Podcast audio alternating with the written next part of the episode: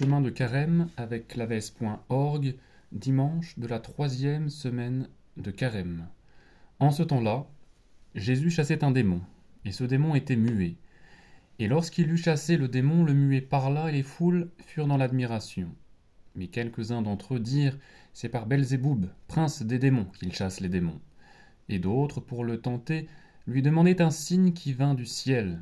Mais lui, ayant vu leurs pensées, leur dit tout royaume divisé contre lui-même sera dévasté, et la maison tombera sur la maison. Si donc Satan est aussi divisé contre lui-même, comment son règne subsistera-t-il? Car vous dites que c'est par Belzéboub que je chasse les démons. Or, si c'est par Belzéboub que je chasse les démons, par qui vos fils les chassent-ils? C'est pourquoi ils seront eux-mêmes vos juges.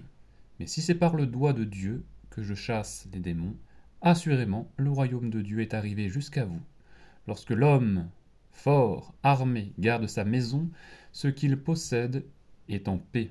Mais si un plus fort que lui survient et triomphe de lui, il emportera toutes ses armes dans lesquelles il se confiait, et il distribuera ses dépouilles.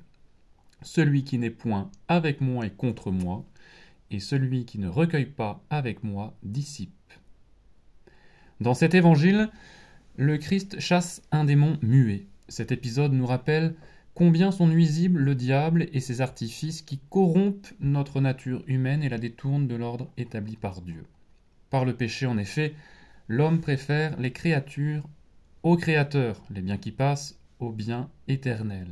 Il se renferme et se coupe alors de la source de toute lumière, celle qui devrait lui indiquer la marche à suivre et lui découvrir le bien à aimer et moi.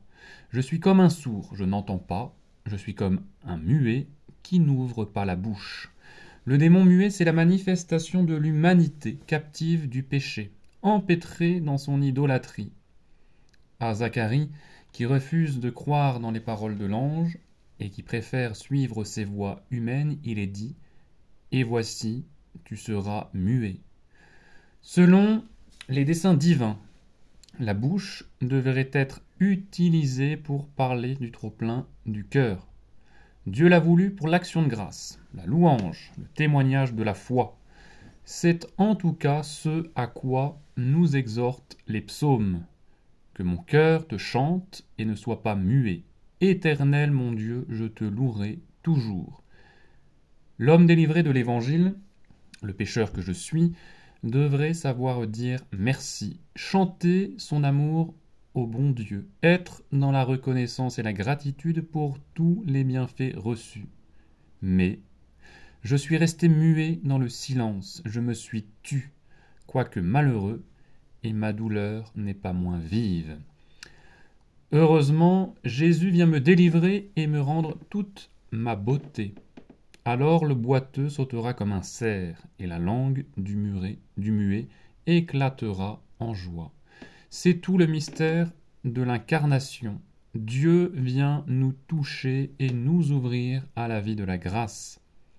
Par les sacrements, qui sont ces gestes continués dans le temps, il me redit Epheta, ouvre-toi, privé de tes sens, éveille-toi, toi qui dors engourdi par le péché, ne sois plus une idole, mais un fils de Dieu. Alors que commence cette troisième semaine de carême, nous pouvons nous demander quel usage nous faisons de notre bouche. Parlons-nous trop, dans le secret espoir de nous mettre sous le feu des projecteurs? Pas assez, et sombrons-nous dans la lâcheté en taisant la vérité? Devant le défaut trop scandaleusement apparent du prochain, suis-je de ceux qui condamnent, qui rapportent, qui comparent ou qui rabaissent?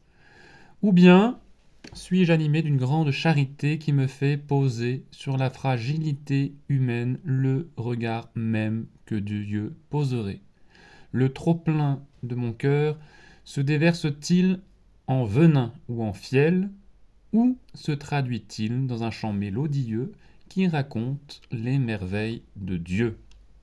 Comme le prêtre à la messe, avant de proclamer la bonne nouvelle de l'Évangile, lorsque nous risquons de sombrer en bavardage, critique et autres babillages, redisons purifié mon cœur et mes lèvres. Dieu Tout-Puissant qui avait purifié les lèvres du prophète Isaïe avec un charbon ardent. Ou encore, comme au tout début de l'office qui ouvre une nouvelle journée sous le regard de Dieu, faisons un signe de croix sur la bouche en disant Seigneur, ouvrez mes lèvres et que ma bouche annonce votre louange.